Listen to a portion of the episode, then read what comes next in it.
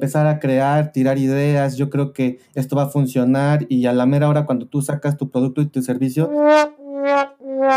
te das cuenta que no cubría las necesidades del usuario.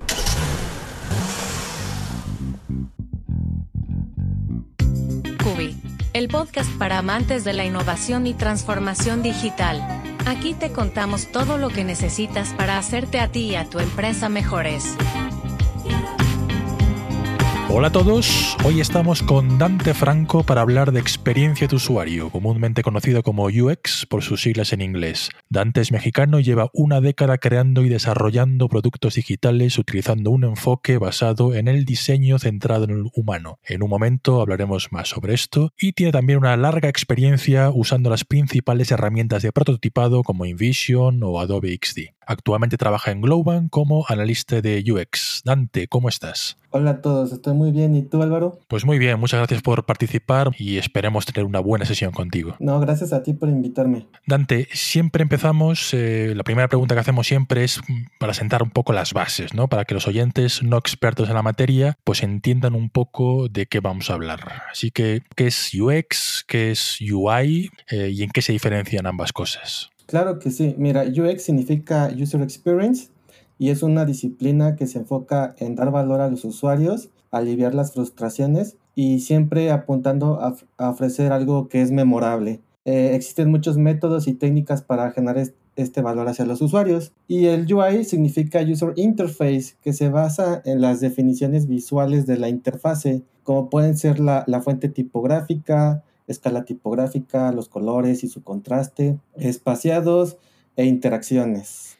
O sea que podríamos decir que la UX es como un superconjunto de la UI, ¿no? Mientras que la UI es lo que vemos, o sea, cuando usamos una app, por ejemplo, o una página web, pues los diferentes botones, sus colores, etcétera, mientras que UX se preocupa un poco más de toda la experiencia en general del usuario, ¿no? Así es. Vale, para, para, la gente que es, digamos, foránea a este mundo, para la gente que nunca había oído hablar de, pues, de que hay gente que se dedica a estas cosas, ¿no? ¿Qué hace una persona como tú, un analista, un experto en UX en su día a día? ¿Cuál es, cuál es tu proceso de trabajo? Mira, todo depende de la etapa en la que se encuentra el proyecto. Normalmente son cuatro sí, o cinco etapas. Este, la primera etapa es la de discovery, luego definición, luego tenemos diseño y bueno, finalmente tenemos la, la, de validación. En la etapa de discovery, bueno, pues las técnicas o métodos que nosotros llegamos a utilizar puede ser este, aplicar eh, análisis de negocio, análisis de métricas, realizar benchmark, podemos hacer etnografías, entrevistas con stakeholders, entrevistas con usuarios, también encuestas y bueno, en la etapa de definición, pues ya bajamos los hallazgos e insights de, de toda la etapa de discovery. Aquí es donde nosotros empezamos ya a crear de la planeación de los talleres de co-creación, eh, donde vamos a, a, crear este, los user personas, definir los escenarios, crear customer journeys, mapas de empatía, storyboards, diagramas de flujo,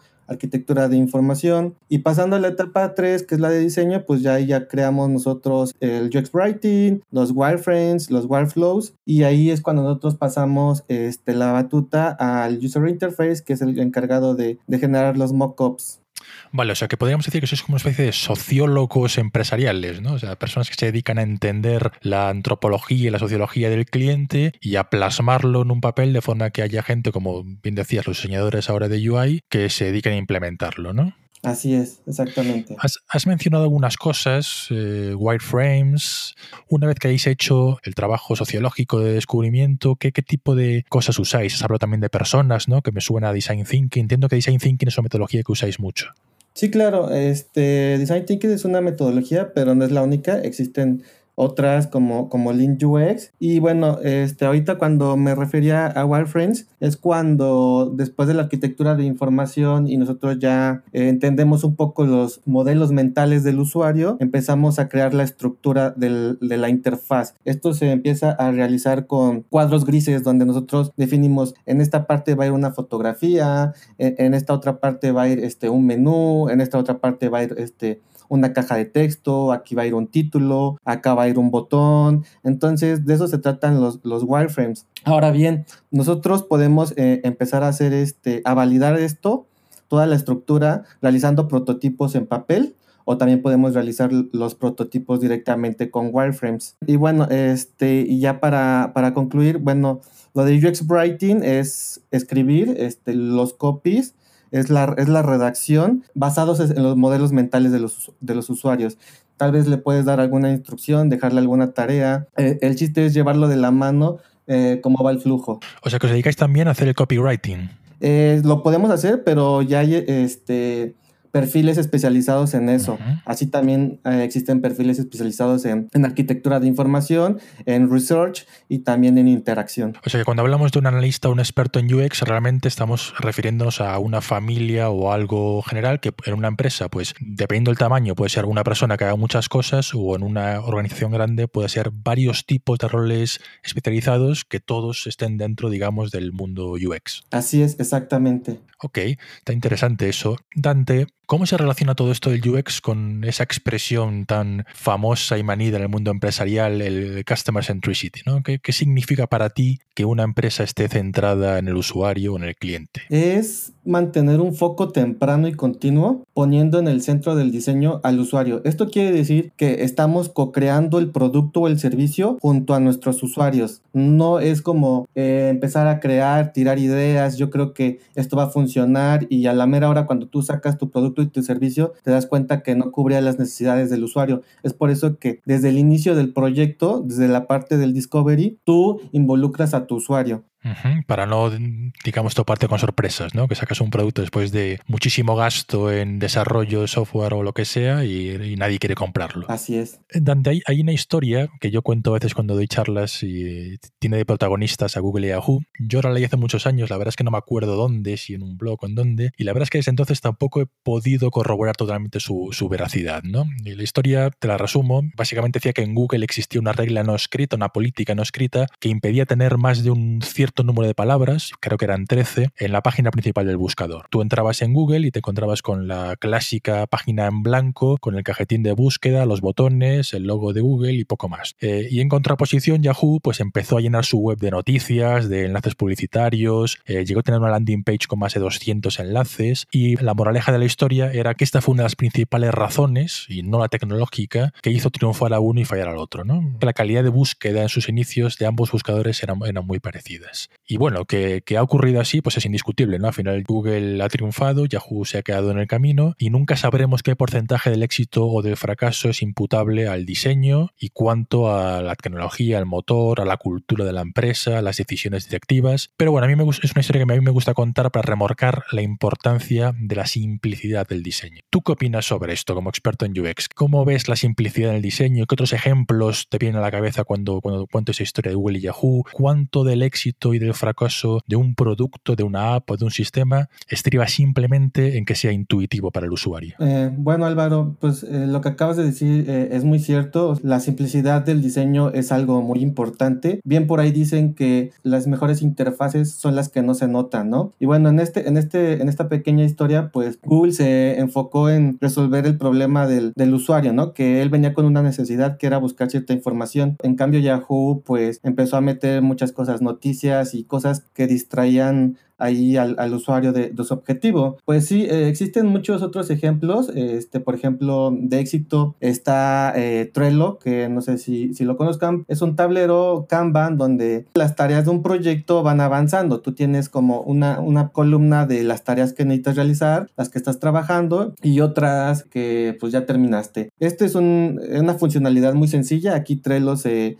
se enfocó en, en algo muy básico y fue por eso que que a comparación de otros productos, pues tuvo bastante éxito hay, otra historia similar a la de Google, pero que en, lugar de hablar de simplicidad, lo que habla es de la belleza, ¿no? Y es, está dentro del famoso discurso de Steve Jobs en Stanford, cuando cuenta pues, que se salió de la universidad y se metió a clases de tipografía, ¿no? Y que al principio pensaba que eso no le iba a servir para nada, y luego, pues toda esa tipografía, eh, toda esa, digamos, belleza la acabó integrando al primer Macintosh, y desde entonces todo el mundo reconoce la importancia del diseño en Apple, ¿no? O sea, Apple son ante todo ordenadores bonitos, ¿no? Incluso los críticos son decir que es un ordenador caro y bonito y, poco más, ¿no? ¿Tú, Dante, crees que es importante la belleza en el diseño, en el mundo empresarial, ya más allá de Apple, en el, mundo de las empresas mortales? Claro que sí, es, muy importante que, los productos que sean agradables a la vista, que sean bonitos, eh, yo creo que esto ayuda mucho a que el usuario entienda más fácilmente de qué trata la interfaz y se sienta identificado eh, con ella. Es por eso que pues aquí ya tenemos roles especializados como es el de, el de UI. vale, y entonces ahí te va la, pregunta, porque si la belleza es importante cómo se lidia con la subjetividad, ¿no? con el hecho de que hay gente que le puede parecer una cosa más fea o más bonita, eh, con el hecho de que en las empresas suelen existir los tipos, eh, la opinión de la persona mejor pagada, cómo se lidia en tu trabajo con, con, las diferentes subjetividades de una persona que le puede parecer mejor o peor, pues colocar un botón arriba o abajo o un color verde o rojo, etcétera. Este, bueno, esto es algo que existe en todos lados. ¿Qué consideramos algo bonito, algo bello. Y sí, es, es completamente subjetivo. Eh, por ejemplo, yo en lo personal a mí me encantan las interfaces que son oscuras. Se, se, me hace mucho más fácil leer la información ahí. Pero este, ya lidiando con eso el día a día es algo con lo que te encuentras. De hecho, sí me ha pasado eh, en algunas ocasiones en que pues la investigación arrojó que estos colores son los que los mejores para los usuarios que los, con los que probamos, con los que hicimos la investigación, pero al final de cuentas la persona que, que tiene eh, exactamente como tú lo dijiste, el, el, sueldo más alto es la que decide, ¿sabes qué? No me gustan estos colores, yo quiero que pongan estos que a mí me gustan. Y también, por ejemplo, otro caso es de eh, tal vez algunos componentes en una interfaz que teníamos un dueño de una empresa que decía, ¿sabes qué? Yo quiero que, que sean circulares, que sean puros círculos lo que hay en la interfaz. Nosotros le decimos, oye, pero no estás aprovechando el espacio, se, se ve como amontonado, si pones todos los círculos, pero sí, a veces este este, muchas, muchas veces son, son batallas perdidas esto, cuando ya te em, enfrentas a la, a la subjetividad. Y hay, hay, una paradoja que tiene que ver un poco con esto, ¿no? Con, con las opiniones de las personas mejores pagadas, ¿no? Y es que pues en las empresas todo el mundo se aprende de memoria algunos mantras, ¿no? Como que hay que centrarse en el usuario, como que hay que probar las suposiciones en el mercado antes de salir, como decías tú al principio, ¿no? Involucrando al cliente desde el principio. Pero luego resulta que nadie conoce herramientas de prototipado como las que tú usas, ¿no? Marvel, InVision, Adobe XD, eh, lo cual es prueba de que en realidad este paso, pues eh, muchas empresas se lo saltan, ¿no? ¿Para ti antes es tan importante realmente prototipar? Claro que sí, Álvaro, es demasiado importante. De hecho, más allá de las herramientas, o sea, tú puedes empezar a, prototipar en simplemente en papel y en lápiz, dibujar tal vez la, la, la interfase de tu aplicación. Y esto es muy efectivo porque si tú llevas unos dibujos, unos rayones en un papel y tú le pides la, la opinión a alguien sobre sobre lo que estás tratando de, dar a entender o la información que hay, ellos van a estar más abiertos a, darte eh, una opinión más sincera, porque cuando tú, tú estás mostrando un prototipo que ya tiene colores y ya se ve que tiene mucho diseño y que ya se le invirtió mucho tiempo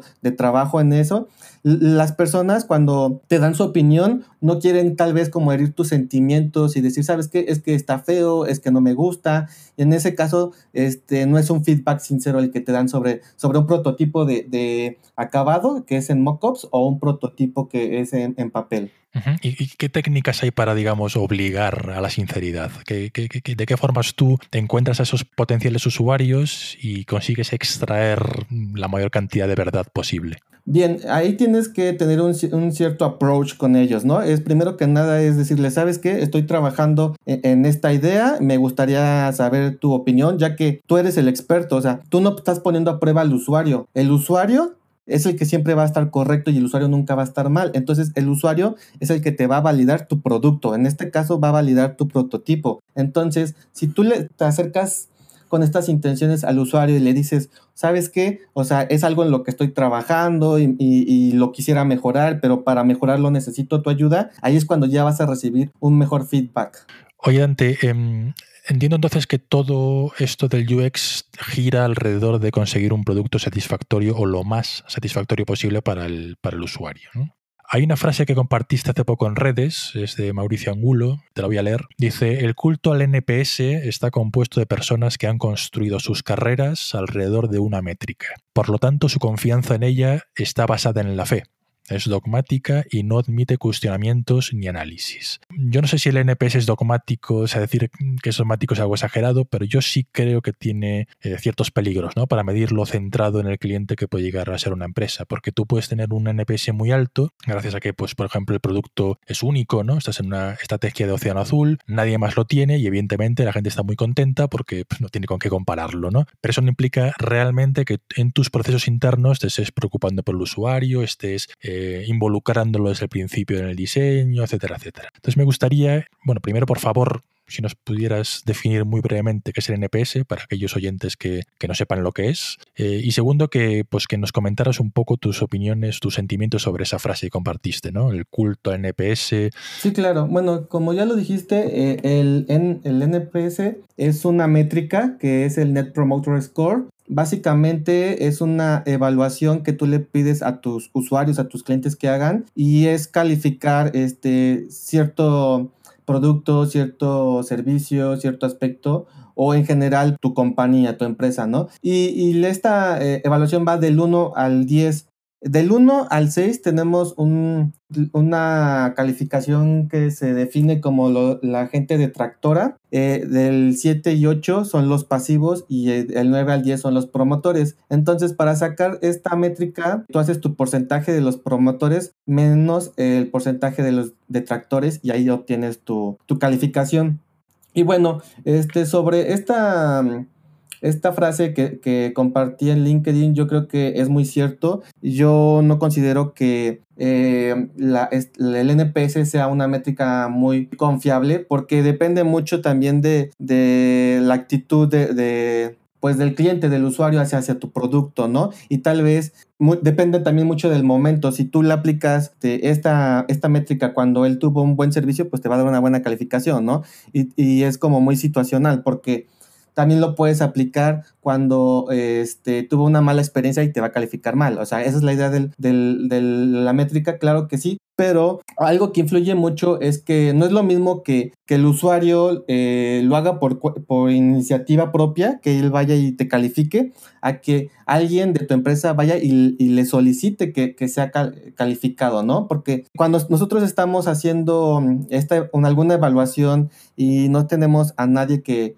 que nos esté viendo, pues eh, lo más probable es que seamos más sinceros. Pero en otros casos, si el NPS es aplicado por un, por ejemplo, por una ejecutiva en el teléfono después de, de dar su servicio, pues lo más probable es que el usuario la califique bien, ¿no? Porque no quiere verse como un, un usuario, un cliente malo, ¿no? Entonces... Se, siente mal el propio evaluador, ¿no? Exacto, exacto. Entonces es por eso... O, te ha tratado muy mal o realmente la, calificación es siempre buena. Exacto.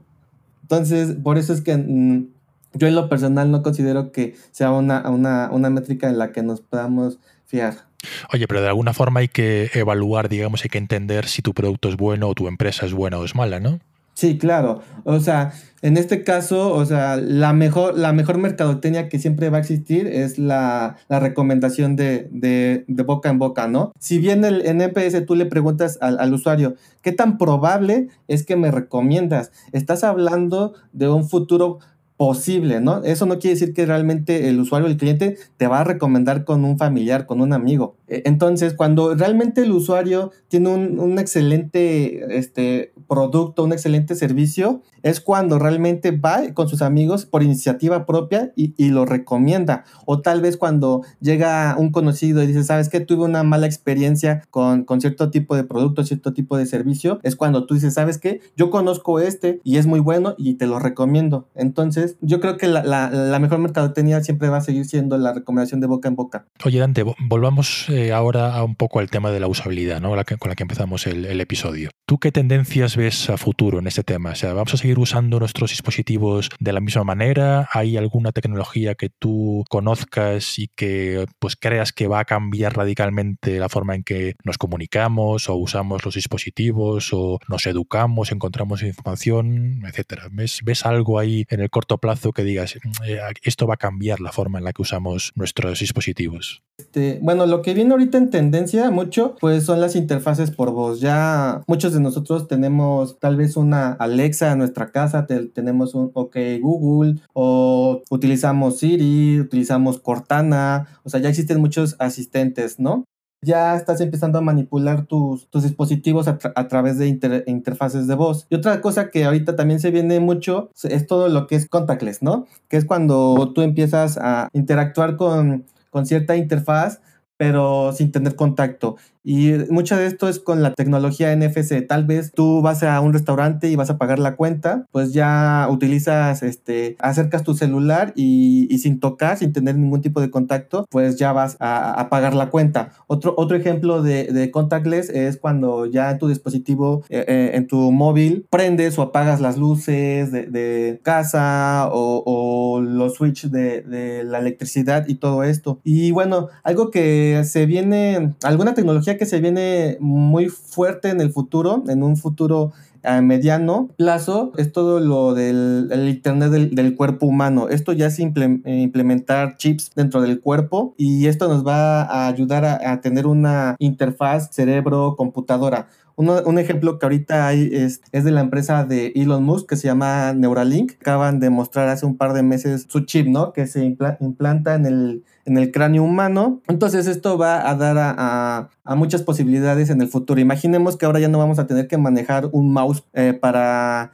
eh, realizar actividades dentro de nuestra computadora, ¿no? Ahora con tan solo pensar que el mouse se mueva hacia un lado, hacia otro lado, este, da clic en un botón, ya lo vamos a poder realizar este, con, con la mente. Y bueno, algo que también ahorita también se viene muy fuerte, pues ya es la autonomía de los móviles, ¿no? Que ya se manejan solos. Ya es más fácil desplazarse y nos va a ahorrar mucho tiempo y ese tiempo lo podemos invertir en otras cosas. Dante, respecto a lo que comentabas de eh, las interfaces manejadas por voz y tú como experto en usabilidad, primero, ¿qué le dirías a esa gente que cree que nos están espiando continuamente? Que es un comentario que se oye, se oye mucho. Y segundo, he notado que por ejemplo, en, sistemas de texto a voz y viceversa, hay una diferencia todavía muy grande entre el inglés y el castellano, ¿no? Y el español. Hay, eh, digamos, sistemas que al parecer en español todavía no están preparados, el lenguaje natural, el reconocimiento del lenguaje natural en español está, parece que más atrasado. ¿Tú cómo ves eh, a nivel de usabilidad eh, la diferencia de entre idiomas o si crees que la gente va a tener que pasar por el aro y, empezar a hablar en inglés con sus dispositivos? Bueno, como es una tecnología que, está en crecimiento, se está expandiendo, eh, es muy común que, o sea, se empiece por, por el inglés, ya que son todos los lenguajes de programación, pues están en inglés. Y, pero ya con el tiempo, con la aceptación, con el incremento del mercado, pues ya iremos viendo con el tiempo pues más eh, eh, asistentes en español o interfaces que, que te soporten diferentes idiomas. Ahora, en cuanto a lo que dijiste de que nos espían este, a través de lo que vamos diciendo, pues eso, eso es, es algo real, es algo que, que hace este, Apple. Eh, con, iOS, que hace Google a través de Android. O sea, van identificando ciertas palabras claves. Si tú estás teniendo una charla con tus amigos y de repente hablas de cierto tema y luego entras a tus redes sociales y te das cuenta que te sale un anuncio de ese tema que, que, que estabas hablando, te, llega a asustar un poco, ¿no? Pero, pero yo creo que mucho depende qué es lo que hacen con esta información las empresas. Tal vez sí, ellas quieren ganar más dinero, pero mientras la utilicen de forma responsable, yo creo que, que es válido, ¿no? Mientras no, no, no vendan tus datos a, a, terceros, este, y la cosa es que pues tú aceptaste los términos y condiciones, aviso de privacidad al, al comprar tal dispositivo, al registrarte en tal red social, pues eso ya viene y, y es algo que pues mucha gente este, lo ignora porque no lo lee. Hay que entonces, consejo de Dante Franco a nuestros oyentes, hay que leer por favor los términos de privacidad y hay que preocuparse por nuestra privacidad online. Dante, ha sido un verdadero placer tenerte hoy con nosotros. Eh, para cerrar, ¿Cómo se te puede contactar a aquellas personas que les interese lo que han escuchado, quieran hacerte preguntas, quieran saber más de tu trabajo? ¿Cómo se te puede contactar y qué mensaje de cierre te gustaría dejar para quien haya escuchado este, este episodio? Eh, claro que sí, Álvaro, me dio mucho gusto estar aquí y bueno, me pueden encontrar en LinkedIn eh, con mi perfil es Dante Kaizen. Eh, Kaizen se escribe con Kai con Z y bueno, o también me pueden buscar como, como Dante Franco. Y algo que, y, el último mensaje que me gustaría dejarles a todos es que pues eh, es muy importante el UX, que no lo dejen al lado, que, que, deben de aplicarlo desde el inicio de un proyecto, ya que pues realizar cambios durante la etapa de desarrollo esto va a aumentar los costos seis veces. Y si hacemos los cambios ya cuando, cuando el producto o el servicio está en producción, pues los costos se van, se van a incrementar hasta 100 veces. Eso sería todo. Muchas gracias, Dante. Un abrazo. Gracias, hasta luego. ¿Te ha gustado? No olvides suscribirte en tu lector de podcast favorito. Puedes también dejarnos una opinión y recomendarnos a tus conocidos. Hasta la próxima.